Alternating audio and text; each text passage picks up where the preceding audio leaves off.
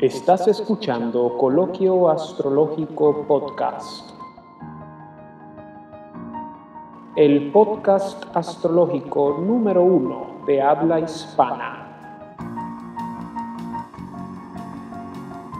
Donde se habla del arte y la ciencia astrológica desde la perspectiva tradicionalista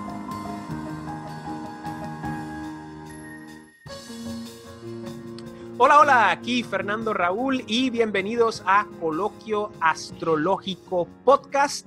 Hoy es 29 de julio de 2020 y son las 11 horas 23 minutos hora de San Juan, hora de Marte aquí en San Juan de Puerto Rico.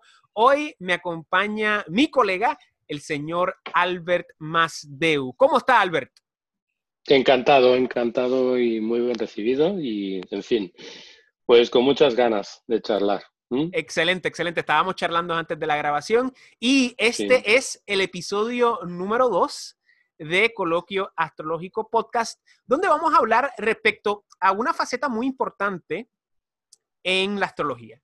Eh, y es una faceta que es interesante porque dentro de lo que es la astrología moderna ha decaído a un plano secundario ante la propagación de lo que muchos conocen como la astrología eh, solar que básicamente es un fenómeno de astrología moderna, muy arraigado dentro de lo que son los medios masivos, el periodismo moderno y la idea de la astrología masificada, simplificada para meramente crear un artificio de negocio para entretener y eh, pues controlar a las masas con lo que es la cultura de horóscopo solar y los periódicos y los medios masivos que eh, casi 100 años después de su incepción en los 1930 todavía impera en la cultura astrológica aquí en YouTube. Y a lo que me refiero es, es al ascendente. Y este podcast lo vamos a dedicar al poder del ascendente, a la importancia del ascendente, porque sin duda alguna para personas que estudian astrología, eh, el ascendente es una parte integral, no solamente de lo que es la astrología natal o la astrología eh, o la astrología horaria o lo que es la astrología leccionaria, en sí es la clave para entender lo que se conoce como astrología hoy en día. Y en esencia la palabra ascendente es una palabra que sale del latín, eh, no es una palabra que necesariamente sale del griego, porque como vamos a ver, al ascendente se le llamaba de otras maneras en la antigua Grecia, o por lo menos en el antiguo mundo mediterráneo helenístico, y de la misma manera se le llamaba de otra manera en el antiguo mundo védico, en sánscrito. Pero en esencia, el ascendente es una palabra que sale del latín, que básicamente alude a la idea de algo ascendiendo, algo levantándose, algo cambiando de posición. Y es muy importante entender la raíz etimológica de las palabras para realmente eh, comenzar a entender el valor de las palabras. Y como mencioné, existe mucha incertidumbre, mucha, eh, pues, inseguridad en realidad en relación a lo que es el ascendente, específicamente hoy en día, dada la popularidad salvaje de lo que es la horoscopía, eh, solar, o mejor dicho, los horóscopos solares. Y muchas personas hoy en día, pues la mayoría del público que consume astrología se concentra demasiado en el sol, que es un gran error, en mi opinión, no porque el sol no sea importante, sino porque más importantes son otras cosas en la carta. Específicamente diría yo la luna y aún más importante el ascendente. Y de eso se trata este episodio de Coloquio Astrológico Podcast. Vamos a descifrar vamos a esclarecer y vamos a definir tanto la importancia como el poder del ascendente. Y Albert, le quería preguntar, vamos a comenzar siempre de lo más sencillo y vamos creciendo hacia lo más complicado. ¿Qué es el ascendente desde el punto de vista astronómico? Ya sabemos que es algo que se levanta, pero desde el punto de vista de astronomía esférica, desde el punto de vista eh, de astrología clásica, porque hay que recordar que la astrología clásica implica obligatoriamente astronomía, aunque muchos de nosotros recaemos demasiado en las computadoras hoy en día. Albert, ¿qué es el ascendente desde ese punto? El ascendente es ni más ni menos que el lugar por donde el sol sale todas las mañanas, de la misma manera que el descendente es el lugar por donde el sol se pone. Por lo tanto, es el punto que une la noche con el día. Y es el punto, el descendente, el que une el día con la noche son los dos momentos importantes de tránsito, son dos momentos importantes en el proceso en el cual el Sol, que efectivamente es el, rey y representa por lo tanto el factor clave para entender pues, eh, la distribución de todos los planetas en, la tabla, como, decían los antiguos, y para entender más o menos pues eh, la manifestación en la cual se integran pues los diferentes niveles de significado de nuestro, de nuestro reloj, de nuestro, de nuestro reloj, de nuestro reloj cósmico, ¿no? También hay que entender que el, ascendente es, el, que es un punto que define en relación a sí mismo la posición de todos los diferentes lugares dentro de la carta. eso es un punto de referencia esencial para entender pues, los tópicos asociados a cada uno de los diferentes signos que en función del ascendente toman un determinado lugar y por lo tanto un determinado orden en su elevación a lo largo del proceso diurno y nocturno de eh, evolución del Sol en un movimiento que tiene que ver con el movimiento primario, ese movimiento de rotación de la Tierra alrededor de su propio eje. Y Albert, es muy importante recalcar algo que muchas personas que le gusta la astrología a veces no la entienden, porque como hemos, mencionado en, otro, en otros videos que hemos hecho, eh, el astrólogo debe eh, ponerse las pilas y estudiar astronomía y el astrónomo debería ponerse un poco más humilde y aprender astrología. Pero es muy importante recalcar que muchas personas no saben eh, las direcciones primarias en términos de lo que usted está mencionando. Y hay que recalcar que el sol amanece, como usted mencionó, por el este y desciende por el oeste. Y muchas personas a veces se asombran cuando empiezan a entender que el ascendente es en el este y el descendiente es en el oeste. Y quería mencionar eso porque aunque para nosotros sea conocimiento sencillo, hay personas allá afuera que no saben eso. No es conocimiento tan sencillo en realidad, porque cuando nosotros, por ejemplo, miramos un planisferio, vemos que China y todo el Oriente se encuentra a la derecha, mientras que cuando miramos eh, hacia el oeste queremos pues eh, conquistar las barreras del antiguo, del antiguo Far West, pues vamos hacia la izquierda. Hay que entender que varios puntos son puntos eh, paradójicos hasta cierto, hasta cierto punto. Por ejemplo, el hecho de que el medio cielo es el sur, ¿de acuerdo? Y el fondo del cielo es el norte. Que siempre confunde. sí. Claro, porque el hecho de que nosotros estemos mirando al sur coloca, ¿de acuerdo?, al ascendente a la izquierda y coloca al descendente a la derecha. Entonces, ¿por qué nosotros colocamos el medio cielo en el sur? Pues porque desde la perspectiva del hemisferio norte, cuando nosotros queremos contemplar la eclíptica, tenemos que dirigir nuestra mirada al sur. Entonces, en el movimiento que tienen, que siguen los planetas, siempre alrededor de la franja eclíptica, nosotros observamos esa franja eclíptica y vemos que el Sol se eleva todas las mañanas y en el solsticio de verano es cuando alcanza la posición más alta, mientras que en el solsticio de invierno es cuando alcanza su posición más baja. Pero siempre siempre, siempre teniendo en cuenta que para mirar eh, las estrellas errantes, es decir, los planetas, tenemos que mirar hacia el sur.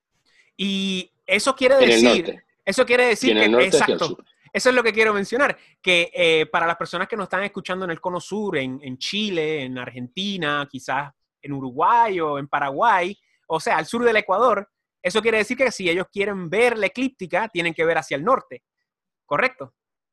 Efectivamente. Excelente. Astronomía esférica. Hay que, tener en cuenta que nosotros tenemos un punto, es el llamado punto vernal. Es el punto en el que el Ecuador, mm, el, Ecuador de la Tierra, pues, eh, eh, y el Ecuador celeste en realidad, el Ecuador celeste intersecta con la eclíptica. Esos dos puntos son como los puntos medianos a través de los cuales nosotros entendemos el punto por el cual el Sol sale. Pero hay que tener en cuenta que a lo largo del año esas direcciones varían conjuntamente con el hecho de que paulatinamente los ejes del medio cielo y del, fondo de cielo, esto es del anti-medio cielo y del medio cielo, pues se van inclinando hacia la derecha o hacia la izquierda en función de la, de la, estación del año y también en función, también en función de la hora. Claro. ¿Y sería correcto aludir que el ascendente es la primera cúspide? No, o sea, el ascendente es el signo que, vamos a ver, el ascendente, ascendente es eh, una, palabra, ¿no? Es un punto. El ascendente se, no, no, el ascendente se refiere, el ascendente se refiere a algo que asciende, algo que se levanta. Claro. Entonces, cuando nosotros estamos mirando qué es lo que se levanta, en el este. Lo que se levanta, lo que se levanta, mm, sí, en el este, lo que se levanta en el sur, lo que se pone en el oeste, es un signo. Es un signo, es una sección del cielo. Es una parte del cielo que se levanta en ese punto y otra parte del cielo que se levanta en el otro punto. Eso quiere decir algo muy importante, que es el hecho de que nosotros dividimos eh, la eclíptica en 12 sectores en función del ciclo estacional que representa el movimiento del Sol alrededor, mejor dicho, de la Tierra alrededor del Sol.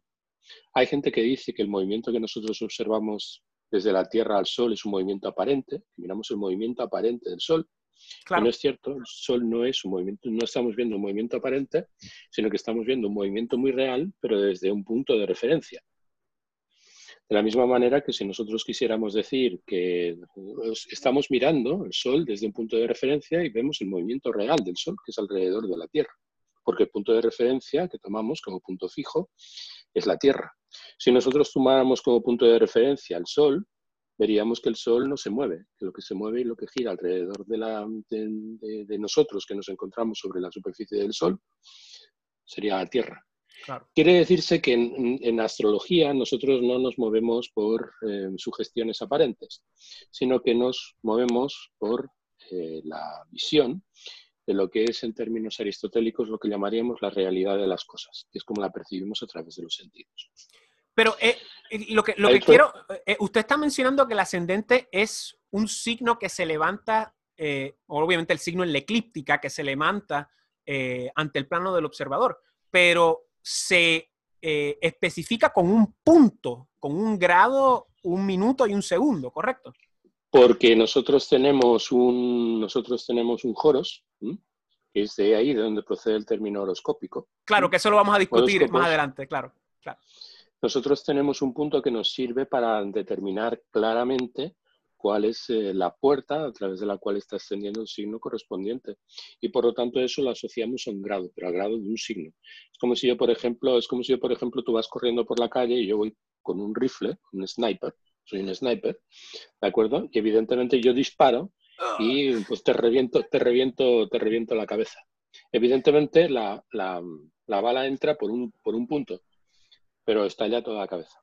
claro, y, esa bala es nuestro espíritu que, que encarna en la tierra y nos explota en esta existencia.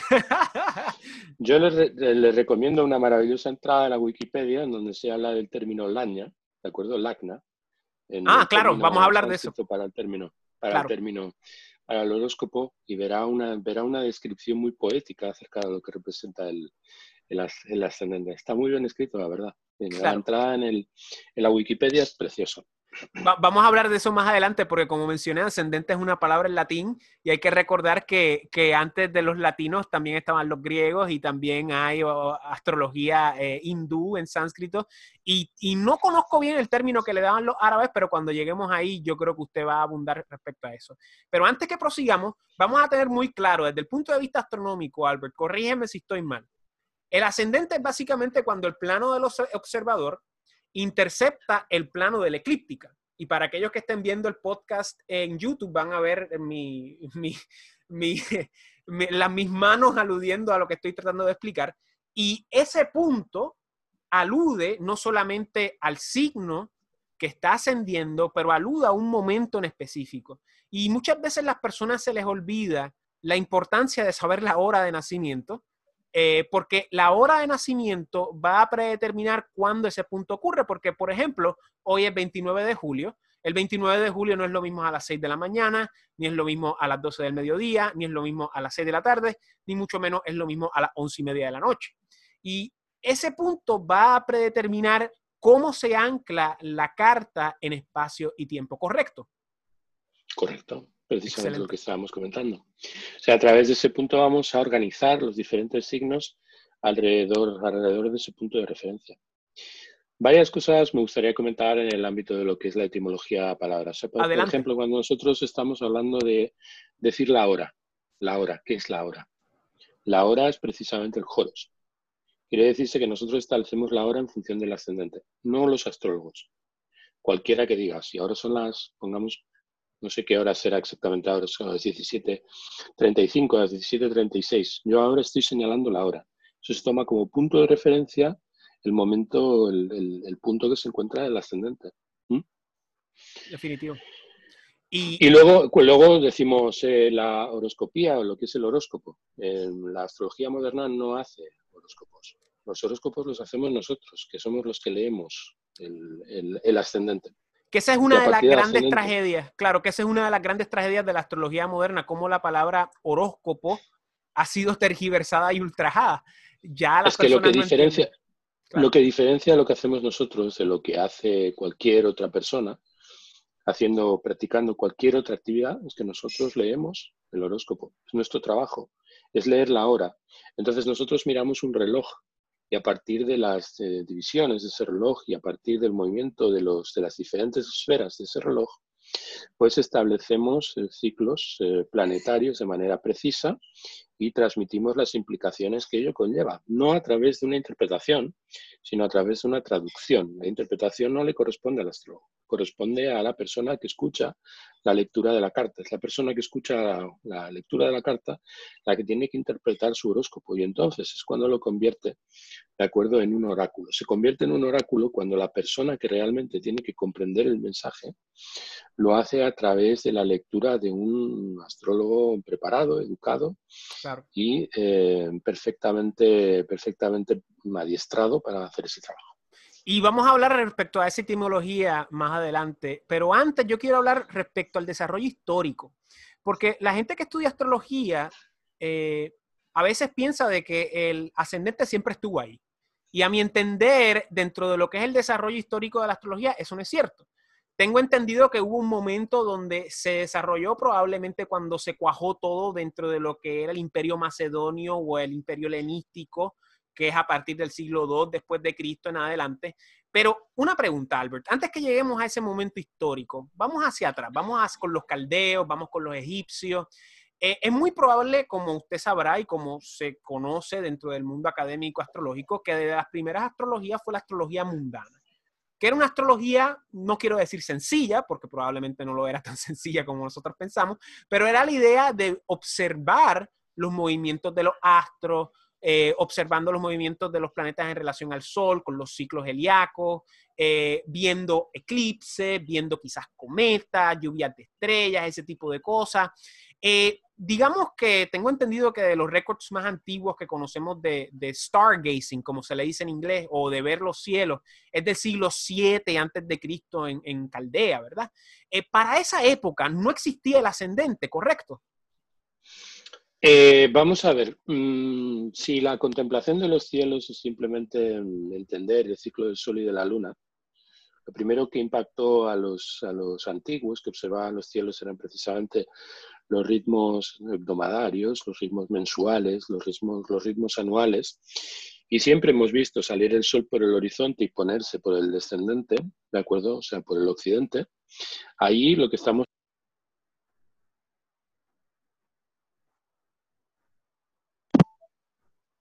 Ay, disculpe, se le fue el audio. ¿Puede repetir? Sí, eh, o sea que nosotros siempre, nosotros siempre observamos el movimiento del Sol y la Luna y todo aquello que tiene relación con el Sol y la Luna a partir de sus movimientos, a partir de sus movimientos aparentes. Entonces, desde ese punto de vista, una astrología horoscópica siempre estuvo presente, ¿de acuerdo? Desde la astrología paleolítica o desde la astrología neolítica. El tema es cuando empiezan a calcularse, ¿de acuerdo? Eh, las elevaciones eh, planetarias y cuando se desarrolla una tecnología y un conocimiento del cielo lo bastante desarrollado como para establecer una medición de ese proceso. Y eso, pues, encontramos, eh, tú aludías a las, a las, a las famosas tablillas, tablas, tablillas caldeas, ¿no? Las, Uniformes. Sí, que son del siglo VII, que son bueno, simples descripciones de eh, posiciones eh, planetarias con eh, memorándums de situaciones o de circunstancias del pasado que coincidían con esa, con esa posición de los planetas y por lo tanto el establecimiento de analogías entre fenómenos históricos que acaecieron tiempo A, mucho tiempo antes, de acuerdo, que se repiten y haciendo vaticinios acerca de, esos, acerca de esas efemérides celestes.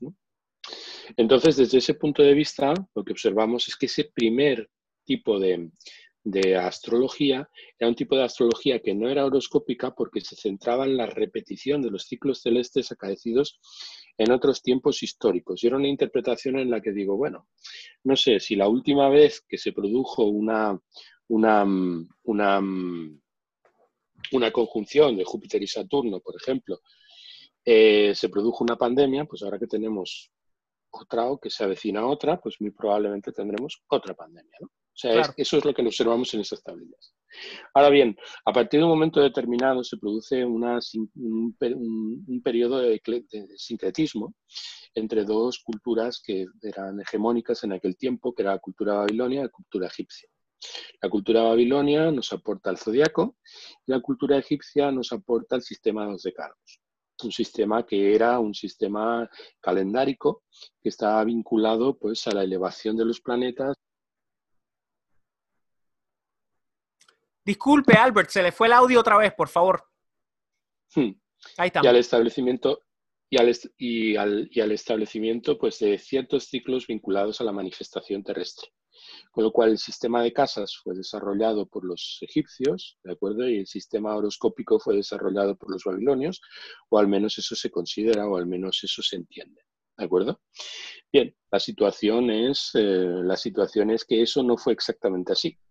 El tema de las casas y el sistema horoscópico se desarrolló a partir del momento en el cual intersectaron pues, una comprensión acerca del ciclo de los decanos con el ciclo de las diferentes fases del zodiaco, tal y como la describieron los babilonios y los caldeos en aquellos tiempos. Entonces tenemos una figura muy importante, la parte de Nechepsu y Petosiris, que eran antiguos reyes egipcios, que fueron los primeros que desarrollaron las primeras, los, los primeros tratados enciclopédicos, en donde se explicaba acerca de los registros de los cielos, y ahí observamos que hay eh, horóscopos, quiere decirse que se levantan cartas eh, tomando como punto de referencia el, el, punto, el punto horoscópico, ¿de acuerdo? O sea, el este y el, y el, y no tanto el medio cielo, porque hay que tener en cuenta que el cálculo del medio cielo, la utilización del medio cielo en las cartas em, es bastante, bastante posterior.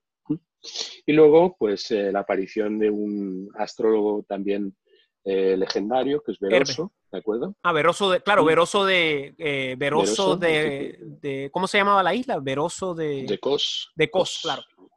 Que supuestamente dicen que, que había una estatua de oro de él porque tenía eh, el don de predecir correctamente con la astrología.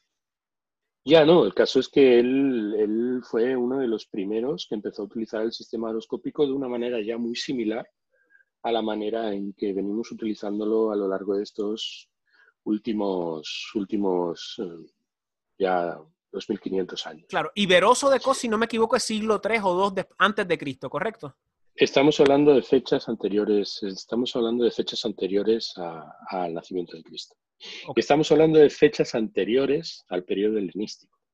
claro, con Nechesco y Petrosiris, claro que sí, claro que sí. Pero me refiero a la, idea de Veroso de Cos, que era un astrólogo, tengo entendido que era de Caldea, eh, que se mudó al Mediterráneo, a la isla de Cos, que tengo entendido que queda cerca de lo que es Anatolia, Turquía moderno hoy en día. Efectivamente, sí. sí, sí, eh, es una isla que hay enfrente, es una isla que hay enfrente de Asia Menor. Mm. Eso fue antes del periodo helenístico, correcto, pero creo que fue siglo III, siglo V, antes de Cristo, por ahí, ¿no? Sí, sobre el siglo V, siglo VI antes de Cristo. Ya.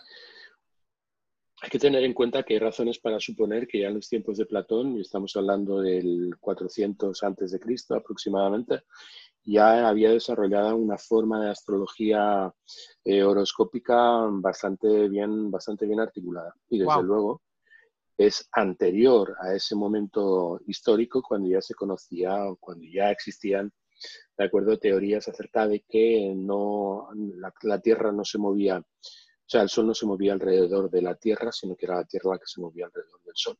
Otro factor muy importante para entender, porque coincide concretamente con el nacimiento de la astrología horoscópica, la consideración acerca de que la Tierra no es en sí, de manera literal, centro del sistema solar. Claro. Eh, y yo quería añadirle ciertas cosas a lo que mencionó. Hay que recordar que eh, dentro de lo que son las fundaciones de lo que conocemos hoy en día como la astrología o la astrología horoscópica, dentro de su desarrollo y digamos nacimiento helenístico, eh, hay que recordar que los textos de, eh, de Petrosiris y Nechespo no existen, no, han no, no sobrevivieron, mejor dicho.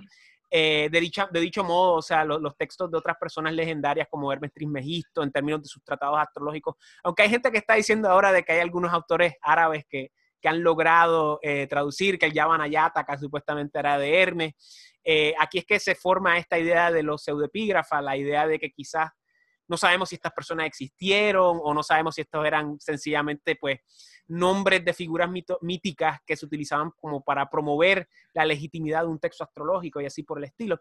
Pero lo que usted acaba de mencionar es básicamente el preámbulo a lo que pues se considera el nacimiento de lo que es la astrología holoscópica dentro del contexto helenístico macedónico. A partir del siglo II de, antes, antes de Cristo, tenemos ya el comienzo que realmente no, no, se da con fuerza hasta el siglo el primero después de Cristo, o sea, no se da con fuerza hasta ahí, pero tenemos ahí el comienzo de lo que llamamos la astrología horoscópica, que es la astrología que nuevamente combina todo ese conocimiento caldeo, todo ese conocimiento egipcio, se fusiona dentro del el crisol cultural eh, de, ese imperio helenístico que mezclaba cosas hasta de la India, Persia, mundo árabe, que en ese, ese momento ni se llamaba árabe, el Levante, el Mediterráneo, eh, y tenemos el nacimiento de lo que conocemos como la astrología hoy en día, que es la astrología de los planetas, los signos, las casas, eh, obviamente los aspectos y el ascendente y se cuaja todo en lo que va a ser la abuelita de todas las astrologías horoscópicas de aquí en adelante. Eh, y tenemos, podemos decir que ahí es que realmente el ascendente toma su posición como algo principal en la astrología. Diría que sí, o sea, diría que el ascendente es el, punto, el punto clave para entender lo que es el cruce entre el sistema de casas, el sistema de signos y las regentes, las regencias planetarias, los ciclos heliacos, que era un sistema astrológico que ya existía antes del sistema horoscópico, la comprensión de los movimientos de los planetas aparentes, la descripción de los diferentes eh, ciclos y vitalidades de cada uno de los planetas y el desarrollo, aunque nos pueda parecer que se realizó a lo largo de muchos siglos, fue un desarrollo explosivo en un corto plazo de tiempo. Claro. Hay que entender que de alguna manera también se produce un fenómeno que es importante. Eso coincide, lo estábamos hablando antes eh, y me lo ha hecho recordar la, el punto vernal cuando coincidió con el cero de Aries o cerca del cero de Aries alrededor del siglo III después de Cristo. O sea, en estos momentos sabemos que el punto vernal se encuentra en algún lugar de Piscis, ¿no? Pero que en algún momento se encontró en el punto cero de Aries, que fue aproximadamente hacia, hacia, ese, hacia ese momento. Quiere decirse que muy probablemente la plena eh, constatación, la plena consagración de lo que representó ese sistema, que es el sistema que luego, el sistema horoscópico que se desarrollaría en el ámbito de la, de la, de la, de la coiné, ¿de acuerdo? En el ámbito del, del, del, sistema grecorromano, de la civilización grecorromana, ¿de acuerdo? Eso que sucedió en esos instantes en concreto, esa aparición histórica, puede coincidir precisamente con ese momento, con, ese, con esa efemérides astronómica, ¿no? Con el hecho de el punto vernal en cero, el punto vernal en cero de Aries y el, el inicio de la astrología horoscópica. Yo creo que sería usted, señala que probablemente los egipcios y los caldeos conocían del ascendente, pero quizás no, no lo utilizaban de la manera que luego los griegos lo empiezan a utilizar. Eh, yo, diría, yo diría que sin la estructura, sin la estructura de los sistemas de casas y la adscripción de los diferentes eh, tópicos a cada uno de los, de los sistemas, a cada uno de los lugares horoscópicos, no podemos hablar de una astrología horoscópica.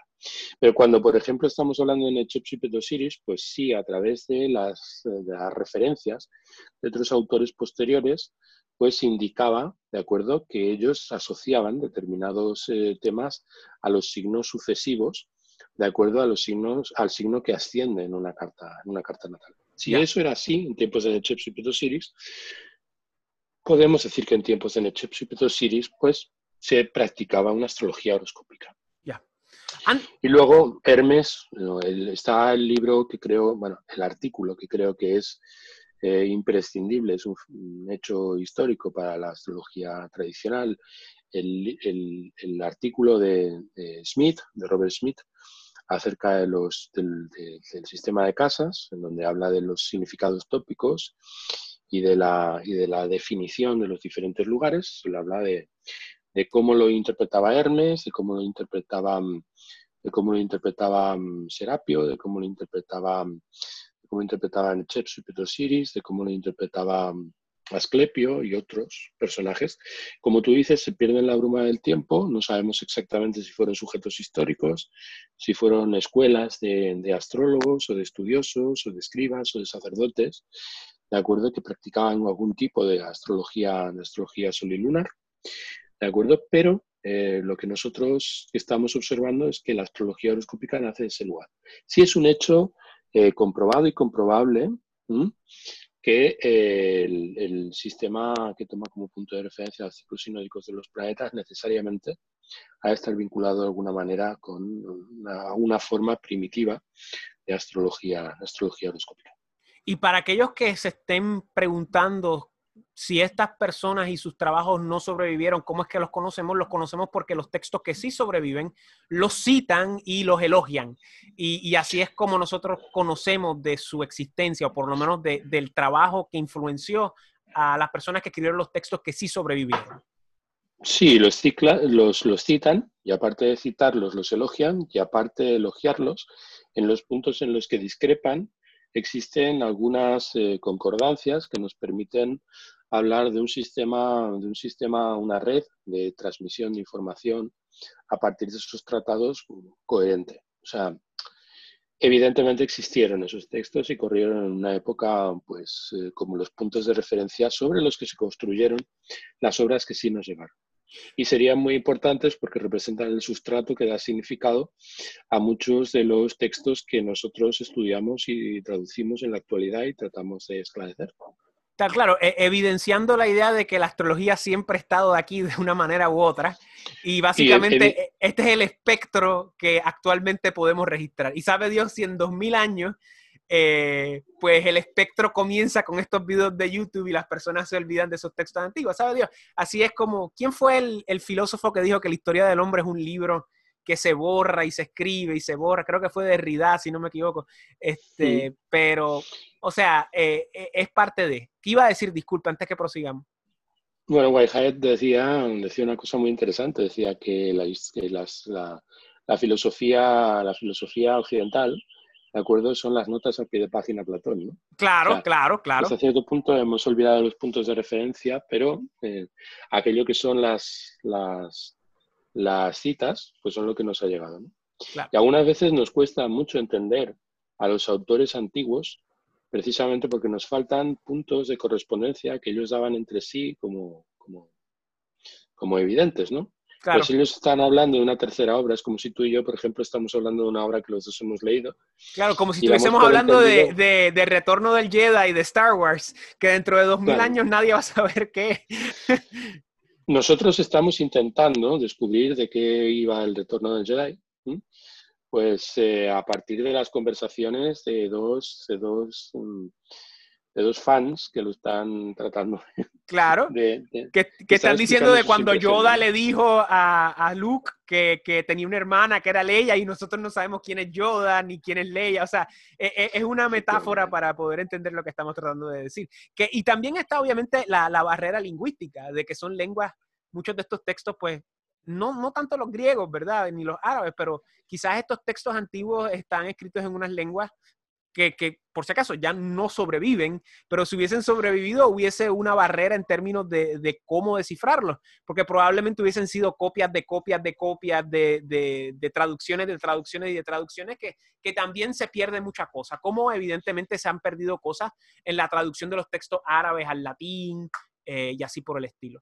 Eh, Albert, vamos a proseguir, porque quiero seguir hablando un poco de la etimología antes de continuar a lo que es la parte astrológica, que probablemente es algo que muchas personas quieren escuchar, pero que muchas veces la parte astrológica es, el postre y antes de llegar al postre hay que realmente eh, comer una comida eh, que nos llene. Eh, yo quiero hablar respecto a lo que mencioné previamente, la idea del horóscopo. Hoy en día las personas escuchan la palabra horóscopo e inmediatamente piensan en esta sección en el periódico que tiene 12 secciones con los 12 signos solares, o piensan en la idea de ver videos de en YouTube donde personas hablan de los signos solares.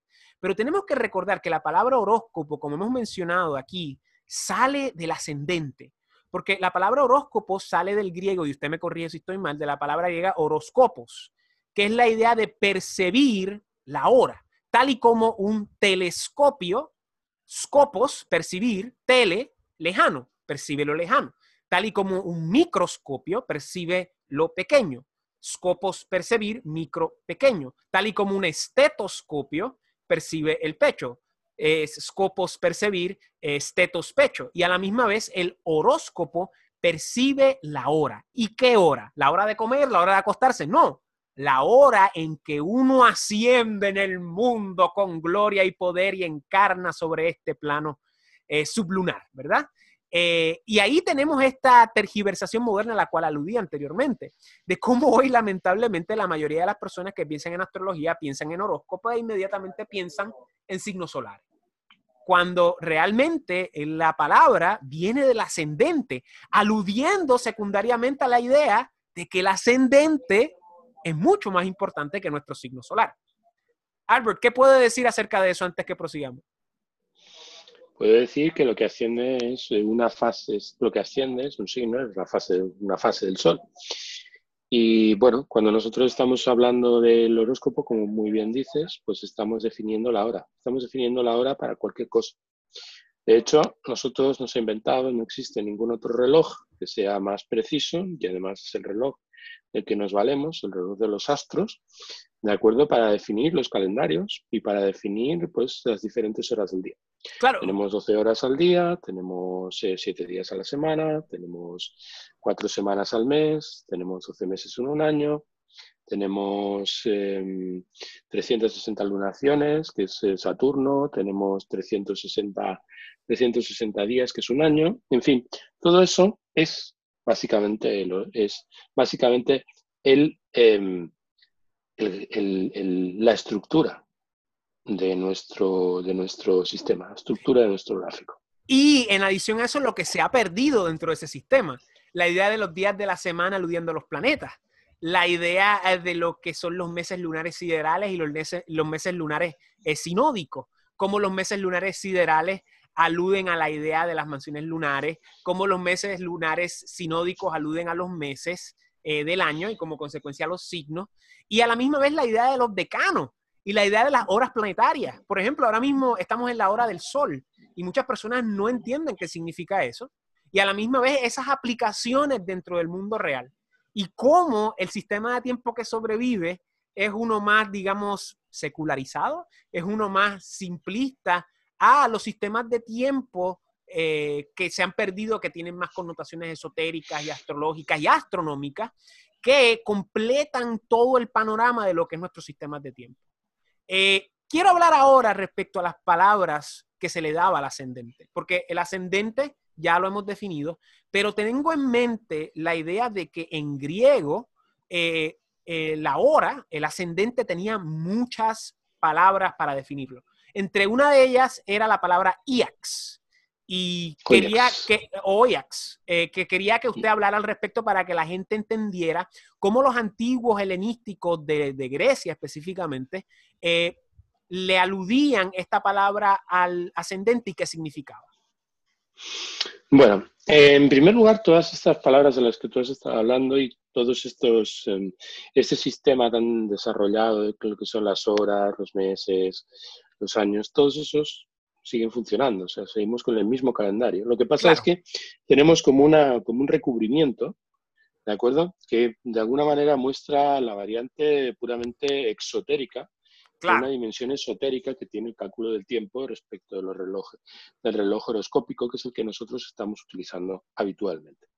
Cuando hablamos de Oyax, estamos hablando de un punto, estamos, eh, hace, hace mención a los remos que utilizaban las antiguas embarcaciones griegas, unos remos que servían para orientar, es decir, para establecer el oriente hacia el cual debía encaminarse un barco. Entonces, ese, ese, remo que colgaba de la, de la, popa del barco, ¿de acuerdo? Eh, servía como timón.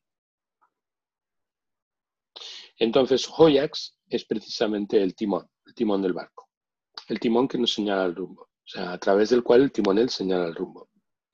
El timonel, pues a lo largo del tiempo ha sido identificado como diversos elementos en, en la tabla, pero para entendernos podríamos decir que es el señor del tema, ¿no? O sea, es el, es el, es el elemento, el daimon planetario, que a través del, del Almuten Figuris, ¿de acuerdo? Y a través de la acción del, del regente de la hora, pues tenemos eh, quien describe pues la singladura de la nave dentro de esta, dentro de esta estructura que es, dentro de este sistema, dentro de este ámbito, dentro de este mundo que es el, mundo en el que nos tenemos que ubicar. ¿no? Ese medio cielo sería el lugar a donde nosotros pretendemos llegar. La aventura sería el descendente, es aquello que nosotros debemos enfrentar. Las bases, el lugar de donde procedemos, estaría vinculado con la tierra y por lo tanto estaría vinculado con el fondo del cielo. Y el ascendente representaría precisamente el inicio de todas las cosas. Esto es el punto en el que manifestamos nuestra esencia encarnada y la manera en que nos manifestamos ante la realidad. Entonces, cuando nosotros nos referimos a una palabra como la palabra orientar, que es algo a lo que mucha gente se refiere, oiga, oriénteme acerca de mi, de mi, propósito de vida. Oiga, oriénteme, dígame, indíqueme dónde está la estación de Francia, dónde está la estación de, de autobuses. Y entonces uno le orienta, esto es, le señala el oriente, te muestra el horóscopo. El este. Porque el horóscopo es el este y por lo tanto es, ha quedado, de acuerdo en la, en la, en la fraseología de nuestras lenguas eh, contemporáneas, la noción, de acuerdo, del oriente como punto de referencia, o sea, como punto de establecimiento a través del cual nosotros podemos guiar nuestros pasos o podemos orientar, de acuerdo, nuestro timón para que la nave vaya hacia donde tiene que ir. Claro. Eso es lo que representa Oyax, representa el timón. Y, también aludiendo a la idea de las direcciones que dan en la Yotilla, como el este siempre tenía significantes, digamos, benéficos o por lo menos significantes un poco más eh, positivos en términos de, los, de las características clásicas de los planetas, como el Sol aludía al este, mientras que Saturno aludía al oeste en términos de, lo que es la vida, la esencia, el espíritu y cómo lo oeste era la muerte, el final y ese tipo de cosas. Tengo entendido que también los griegos utilizaban otras palabras para el ascendente, creo que le decían el que hacía la hora o le daban también otras palabras en griegos para aludir a la idea de que ese punto en el este, en el oriente, era el momento que apuntaba a la hora correcta, que, que alude a la, a la raíz etimológica de hora en horóscopo, ¿correcto? Anatelon, por ejemplo, era uno de los nombres más... Mm, Anatelon significa el que indica el que, indica el final, el que señala el final. Y hasta cierto punto representa también Anatelon el amanecer, o sea, el aparecer. El aparecimiento, el ascenso, el levantamiento. Existen muchos eh, sinónimos para referirse al, al ascendente, no solamente en el ámbito de la astrología helenística, sino también en muchos otros ámbitos. ¿no? O sea, al menos 30 o 30 y, 30 y tantos, una vez me, tomé la molestia de tomar unas referencias acerca de ello. Hay como 30 o 40 maneras diferentes de, recibir, de, de, referirse al punto ascendente. ¿no? Probablemente es el punto en la carta que más nombres tiene, si no me equivoco. O sea, eh, eh, obviamente, pues los puntos de, la, de las casas angulares pues van a tener muchos nombres, pero el ascendente sin duda alguna es el más que tiene nombres y, y recalquemos, o sea, la idea de cómo se conoce en sánscrito y usted me puede ayudar, que ya leyó ese artículo que me mencionó, o sea, en, en sánscrito la palabra, hay varias palabras para ascendente, pero la principal es lagna, que en, sánscrito también alude a esta simbología de embarcación, que es muy interesante porque lagna en sánscrito significa ancla y alude a la idea de, de algo que te ancla a esta esfera sublunar o este plano sublunar, la idea de cómo uno ancla dentro de la materia, cómo uno ancla en este mundo de los elementos para experimentar la vida. Y vemos que tanto los griegos como los eh, védicos, antiguos eh, habitantes del subcontinente hindú, eh, utilizaban esta metáfora de la embarcación, que es muy bonita. Sí, sí, y bueno, también hay otros factores, hay otros elementos que son muy significativos respecto del ascendente. El ascendente, aparte de ser el punto en el cual amanece, el sol amanece y por lo tanto pasa de oscuridad a luz, es un signo, es un signo que la mitad está en la oscuridad, una parte de él está en la oscuridad y otra necesariamente está en la luz. Quiere decirse que es un signo hasta cierto punto partido entre la luz y la oscuridad. Efectivamente. Por ejemplo, eh, aunque nosotros tuviéramos el ascendente en el grado 29-30, por ejemplo, de Tauro, tendríamos una parte del signo que se, que, se, encontraría por debajo del horizonte y otra parte que se encontraría por encima. O sea, en el ascendente siempre tenemos una parte de sombra y una parte de luz. Tenemos eh, la dualidad, la dualidad en la cual está lo, lo aparente, lo aparecido y lo por aparecer. Entonces, cuando nosotros, por ejemplo, hablamos de las sepanáforas, que son las casas que vienen después, esto es las casas que se levantan después de las casas cósmicas, porque hay que decir que cosmos, que es una palabra que se refiere al mundo ordenado, es el son los puntos en el horóscopo en los que aparecen pues, las diferentes manifestaciones, corresponden con los diferentes ángulos de la carta, del cual el punto de referencia mm, fundamental es el ascendente. Quiere decir que es la casa cósmica por antonomasia, es donde el orden se manifiesta, donde el orden y, la, y el decreto ¿eh? de, lo, de, lo, celeste se manifiesta en lo terrestre, se manifiesta en el orbe, en el orbe sublunar. También lo que comentabas acerca de que, de que en, en, la antigua astrología hindú eh, se refería al acna como, la, como el ancla, tener en cuenta que dentro del orden caldeo, Saturno es el planeta tiene, tiene, su, tiene su lugar en el ascendente. O sea, es Saturno y luego viene Júpiter como representante de la casa 2, luego viene Marte como representante de la casa 3, luego viene el Sol como representante de la casa 4, Venus representante de la casa 5 y así sucesivamente. Vemos que el, el ascendente, por lo tanto, es el punto a través del cual definimos todos los lugares del zodiaco todos los lugares del zodiaco, en sus respectivas manifestaciones, en sus significados, pues se vienen, se vienen, se vienen a partir de la relación que mantienen esos lugares con el ascendente. Siempre y cuando tomemos como punto de referencia que a cada uno de los lugares le corresponde un signo, que es como se entendía en la antigüedad. ¿Y, Entonces, ah. muchas analogías se pierden cuando empezamos a utilizar sistemas de casas que tienen otros fines, como por ejemplo sistemas de casas de cuadrantes, por encima del sistema original a través del cual se establecieron los significados de los diferentes lugares que luego se asociaron a los signos y que luego ejecutan los planetas. Hay que tener en cuenta que el factor del Joros, ¿de acuerdo? Joria, también se refiere a un elemento punzante, un, un acicate. ¿De acuerdo? Podríamos decir que son puntos a través de los cuales determinados agentes actúan a partir de ciertas virtudes que están significadas eh, están significadas por los signos, que tienen sus significados y que actúan a través de los agentes que son los planetas. Quiere decirse, por lo tanto, que la astrología horoscópica es una astrología de los planetas, no es una astrología de los signos. Eso marca una diferencia fundamental frente a la astrología contemporánea, que es una astrología de los signos y no es una astrología de los planetas. Entonces, hasta cierto punto, los astrólogos modernos tienen mucha razón cuando hablan de que la astrología, o al menos la que ellos practican, es una astrología de tendencias. Porque si ellos practican una astrología de los signos y los signos son elementos potenciales, evidentemente lo que describen a partir de los signos son potencias. Mientras que nosotros implicamos las potencias a través del ascendente, lo que representa el ascendente, a través de las acciones y de los eventos, como estos se manifiestan en el mundo a través de los planetas. Podemos darle más importancia a los planetas o podemos darle más importancia a los signos sobre los significados que son las casas que se derivan del ascendente. Y en la medida en que demos mayor, hagamos mayor hincapié en el agente o en el, o en el potencial, tendremos un tipo de astrología u otra. Claro. Y como yo le menciono a los estudiantes y en mis videos, o sea, en la astrología hay que definir conceptos desde un inicio para poder entender la cabalidad. Y yo siempre hago la diferencia entre lo que son puntos y lo que son áreas.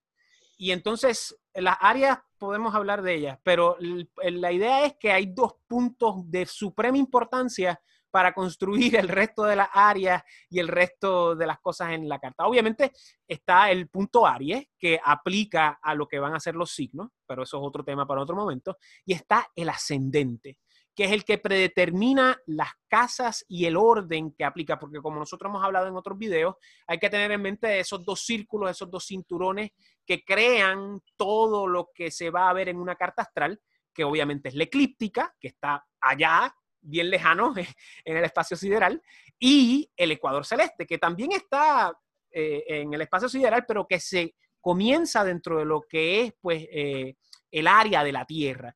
Y esa dinámica entre esos dos círculos comienza, sin duda alguna, en el ascendente, en ese punto.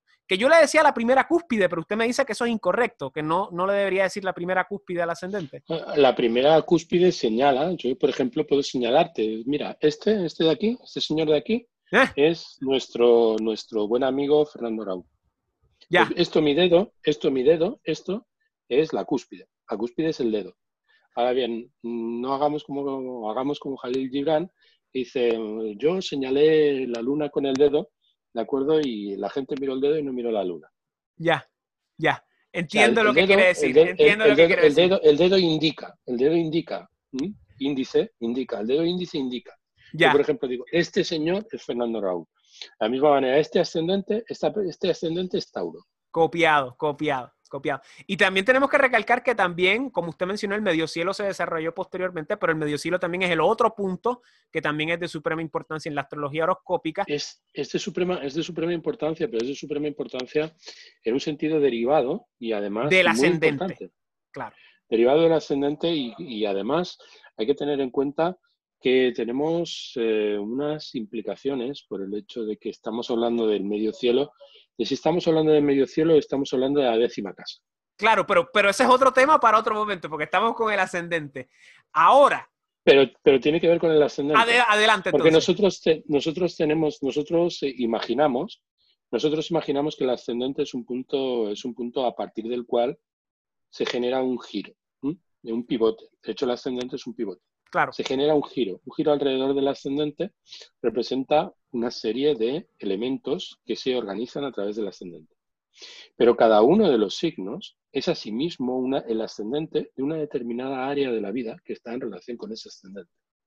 Quiere decirse que nosotros derivamos para entender diferentes áreas de la vida del individuo a partir de los signos. Quiere decirse que si yo quiero averiguar o quiero entender cosas que tienen que ver en la vida de la persona con el, con el sustento, con la gestión de los recursos, tomo como signo ascendente para esa evaluación el segundo lugar. El segundo signo contado a partir del ascendente.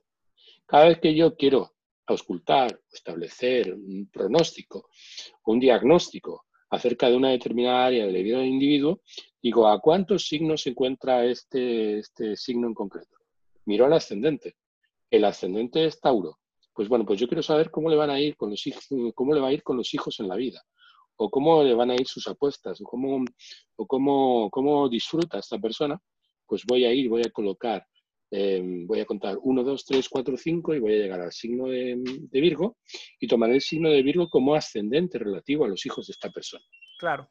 Entonces, tenemos que si yo quiero establecer diferentes puntos de vista para comprender la realidad de este individuo a partir de elementos que están implicados dentro del entorno de este individuo, necesariamente tomando como punto de referencia el ascendente y teniendo en cuenta los significados que se derivan relacionados con los otros signos dentro del orden horoscópico, puedo utilizar horóscopos subsidiarios. Si yo, por ejemplo, voy al propósito de vida, esto es, aquello hacia lo que yo me encamino, mi renombre, el lugar más elevado, los honores, y por lo tanto aquello por lo que voy a ser juzgado. Porque por lo demás no se me juzga, se me juzga por lo que yo deseo, por lo que yo trato de alcanzar a través de mi propósito consciente, tomaré como punto de referencia el décimo signo. Pero no en todas las casas el décimo signo es el medio cielo. Correcto. Si yo quiero ver lo que esta persona desea alcanzar en el mundo, tomaré el décimo signo como punto de referencia. Pero si quiero entender aquello que el mundo condiciona al individuo para que este individuo realice y que se correspondería con la máxima, el máximo nivel de expresión de su, del, sistema de gráfico establecido por, el, por, el, por la tabla natal, tomaría como punto de referencia al medio cielo y entonces no necesariamente el ascendente sería el primer lugar. Podría ser el duodécimo lugar o podría ser el segundo lugar, porque el eje del medio cielo puede estar desviada hacia la derecha hacia la izquierda. Dependiendo si el nacimiento ocurre cerca del solsticio o, específicamente en, de los primeros, partes altas o, o, sureñas de la, de la, Tierra, correcto. De los primeros textos, de los primeros textos de los que nosotros gozamos como colección de, de horóscopos antiguos, está el texto de Betius Valens. ¿no? Esto de Betius Valens es cerca de un... La antología. sí, la antología. Nosotros tenemos nosotros tenemos pues muchos ejemplos en esa obra, muchos ejemplos de horóscopos. En muchos de ellos nos falta el grado de medio cielo. Y sin embargo, el ascendente aparece en todos. Quiere decirse que eh, la horoscopía, y durante muchísimo tiempo, a pesar de que al medio cielo se le dio muchísima importancia, el ascendente es el punto, punto fundamental. Y por lo tanto, a partir del cual se establece todo el orden de la carta. Y nosotros vemos, por ejemplo, pues por ejemplo, Betius Valens hablando de ascendía al signo de Géminis, porque además lo dice así, asciende el signo de Géminis el grado, eh, y el Joro se encuentra en el grado 13. Y el Sol estaba en el 22 de Sagitario y, Mercurio estaba en el 12 de, Capricornio, ¿de acuerdo? Y Venus se encontraba en el 14 de Capricornio, así sucesivamente. Da una, una, una descripción de lo que es la carta, una descripción escrita, ¿de acuerdo? Y muchos de ellos no menciona dónde se encuentra mencionado, en otros sí. Dependiendo de lo que él pretende, o sea, aquello que él pretende enfatizar.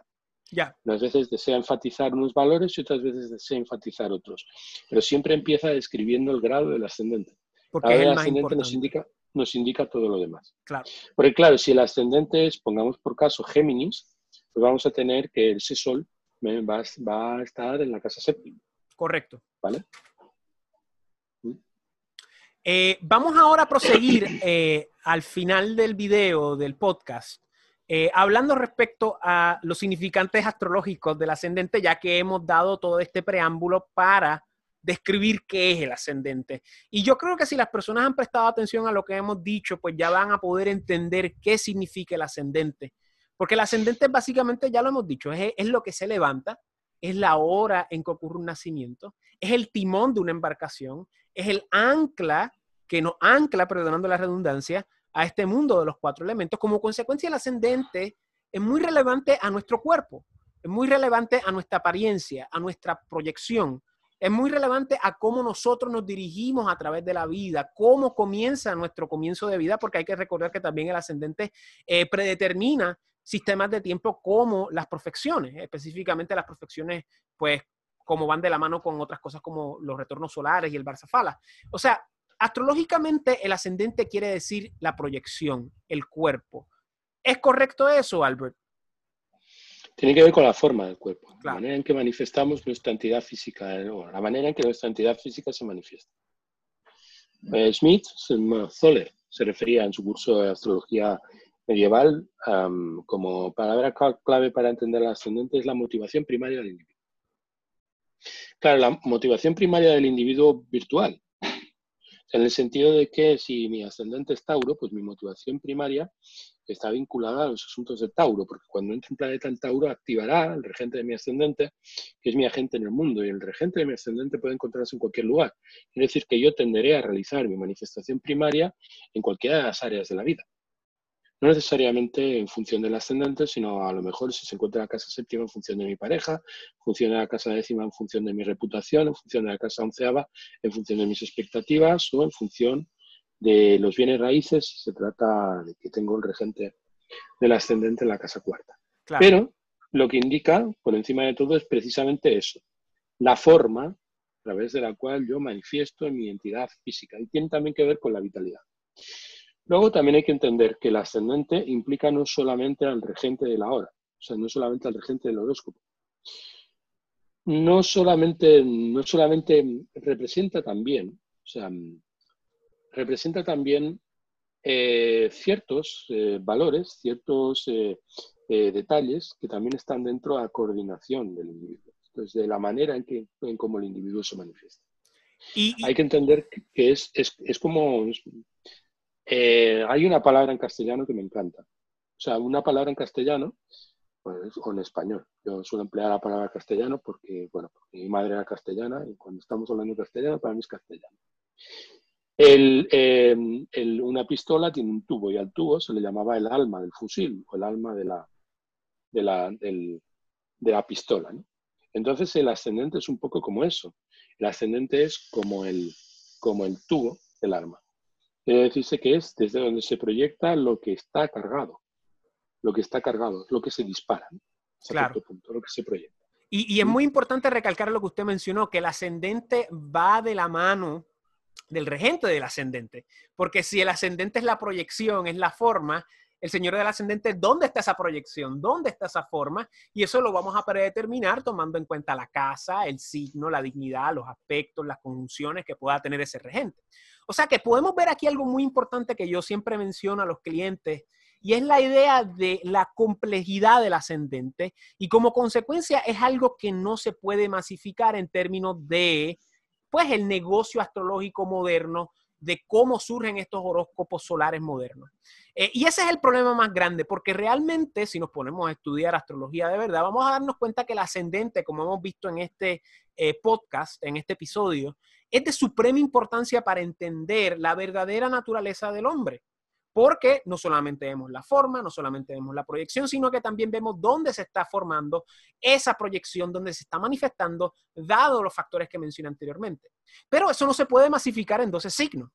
Y ese es el gran problema, esa es la gran tragedia que ocurre con la astrología moderna y los horóscopos. Tergiversan la palabra horóscopo, masifican la astrología de una manera bien sencilla, eh, bien pues sensacionalista, amarillista, para eh, vender periódicos, crear negocios y como consecuencia pues se diluye la esencia astrológica en información que no necesariamente es cabal, porque el ascendente cambia una vez cada dos horas al día aproximadamente.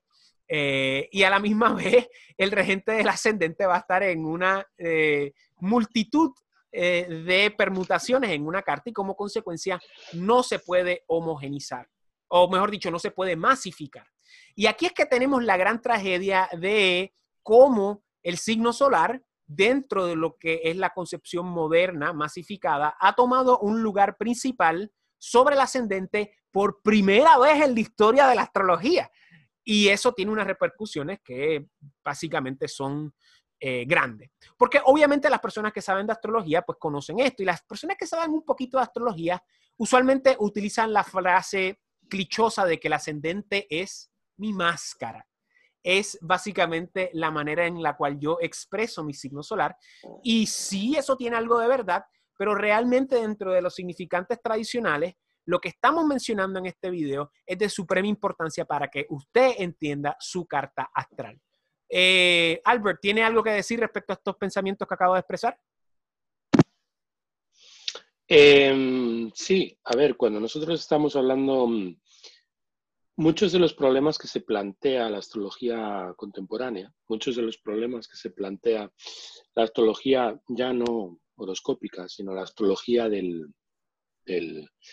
la, astrología psicológica, por poner un ejemplo, es que el ascendente no siempre se corresponde con, aquello con lo que el individuo se identifica. Y hasta cierto punto, como eso no genera ningún tipo de resonancia a través de, o puede no generar ningún tipo de resonancia, dependiendo de las condiciones en las que se encuentra el signo ascendente, no es útil referirse a la hora de establecer la descripción de un individuo al signo, al signo del ascendente. Que recalco que eso va en contra de todo lo que se ha escrito de la astrología hasta el siglo XX, ¿correcto? Más o menos hasta la astrología moderna, mejor dicho. Es que aquí, el, aquí tenemos un montón de factores mm, relacionados y un, factor, un montón de factores implicados. Hay que tener en cuenta que el ascendente no solamente nos indica con qué factor planetario nosotros preferentemente nos identificamos, sino que también da todas las nuestras normas de gobierno.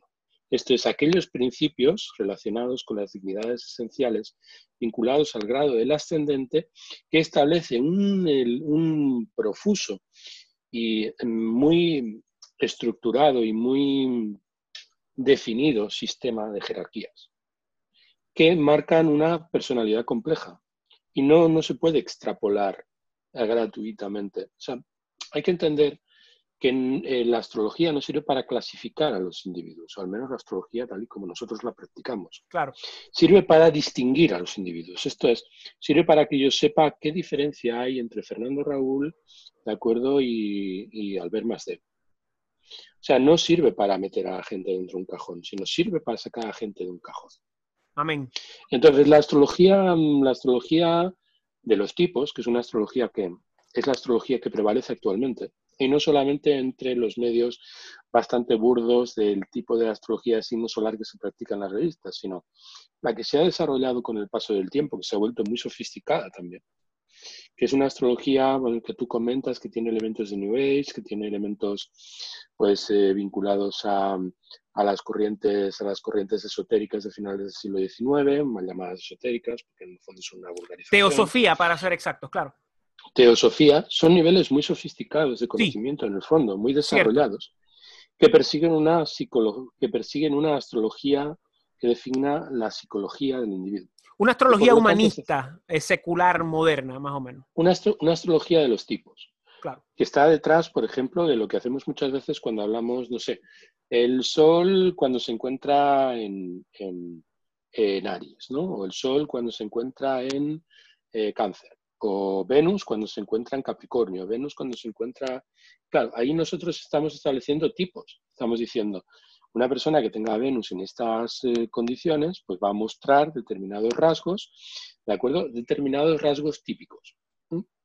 Eso evidentemente, claro que se puede hacer con la astrología, obviamente, porque la astrología, ¿de acuerdo? Es un sistema, es un lenguaje, y por lo tanto tiene mm, diferentes niveles a través de los cuales podemos activar significados.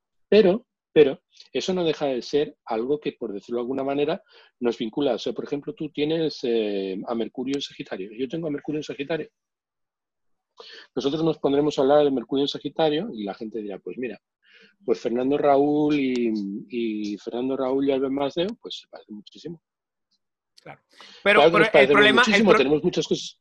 Claro. La, cuestión no es en problema, que nos, problema con esa... parecemos. Claro. El problema la cuestión con esa... no es en qué nos parecemos, sino en qué nos distinguimos. Claro. O sea, lo importante es qué nos diferencia. Y, y, y, lo que fracasan estas cosas modernas es que no logran esa distinción porque se queda corta la descripción que acaba de mencionar. Por, por ejemplo, hablan de Mercurio en Sagitario, pero no hablan de Júpiter. O sea, no hablan de dónde está Júpiter, no hablan del ascendente, no hablan de la casa, porque un Mercurio en Sagitario tiene varias permutaciones.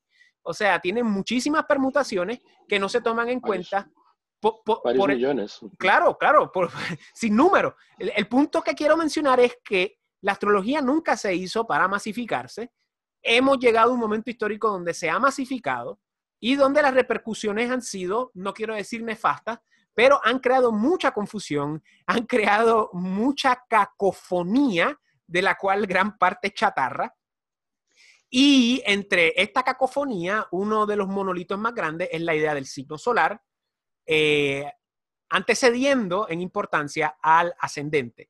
Y es, por es en primera vez en la historia que esto ocurre. Y lamentablemente la mayoría de la gente que practica astrología y para aquellos que vean, eh, eh, que, estén escuchando el podcast, estoy haciendo los símbolos eh, de, los paréntesis con mis manos, no reconocen eso. Y, dado lo que usted está mencionando, o sea, es una astrología moderna psicológica muy refinada, pero al fin y al cabo, pues no, no, no tiene precedente en la, en la, pues en el canon, si se le puede llamar así, de la astrología que le precede del siglo, pues, digamos, 17 para atrás, o 18 para atrás, más, más específico. Yo adelante. no, adelante usted. Yo, yo durante mucho tiempo, como a lo largo de mi periplo como estudiante de filosofía, pues siempre fui considerado hasta cierto punto un, un, personaje, pues, pues por mis ideas políticas, pues eh, tirando al liberal libertario y por mis ideas, y por mis ideas, podríamos llamarlo así, filosóficas, más tendente a una, filosofía aristotélica, de corte aristotélico, bastante esencialista, pues eh, a lo largo de, todo ese tiempo a mí no me generó ningún conflicto que la gente se refiriera a mí como tradicionalista.